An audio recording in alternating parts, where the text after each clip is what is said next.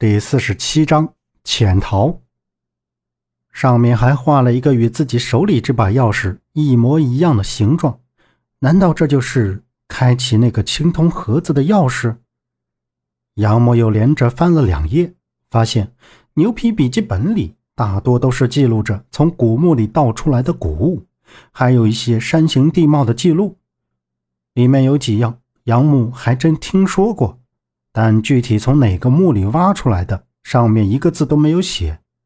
更让人惊奇的是，这本笔记究竟是谁写的？还有上面提到的老四、老三和这个写书的人。他们到底是谁？他们到底是什么关系？这把钥匙，大强又是怎么知道在哪里的？杨木合上笔记本，眸光投向门口的方向。他紧紧握着手里那把钥匙，神情异常的紧张。门外有较轻的脚步声，一个人影鬼祟的晃了晃。这时，老五翻了个身，床边发出微微的吱呀一声，人影停留了一下，渐渐走远。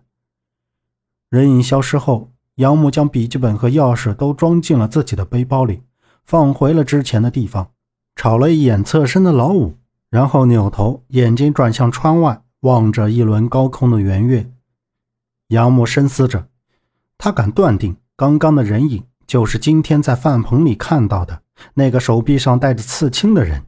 那个刺青是一个组织的标志，刺的是一只蝎子。在夏叔还没有来北京的时候。当时自己被夏叔带到山西的那段路程里，总是看到纹着那种刺青的人被他们跟踪。他们不是中国人，却长得跟中国人一样，说的一口流利的中国话。只有跟自己交流的时候，他们才用自己的国语。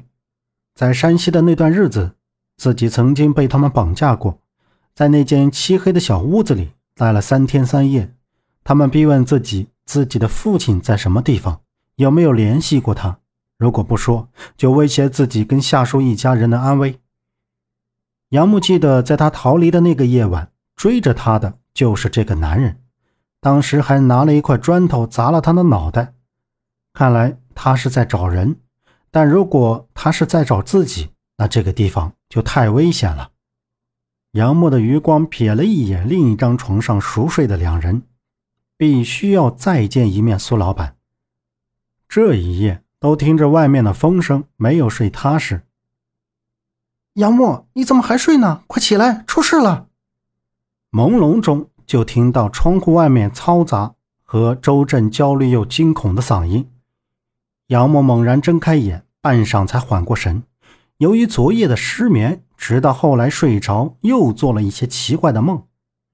出事！杨默坐起来，揉了揉自己有些生疼的太阳穴，问道。看到周震神情惊恐，显露出发生了重大事情。跟着周震出了屋，就看见院子里的茅厕旁围满了人。大强站在人群后面，瑟瑟发抖，看来是吓的。没人管他，他也不敢上前，只得站在最后面杵着。听到人群七嘴八舌道：“是谁这么残忍呢？六子向来老实巴交，这是谁跟他过不去呢？”怎么回事啊？昨天谁跟他一个屋的？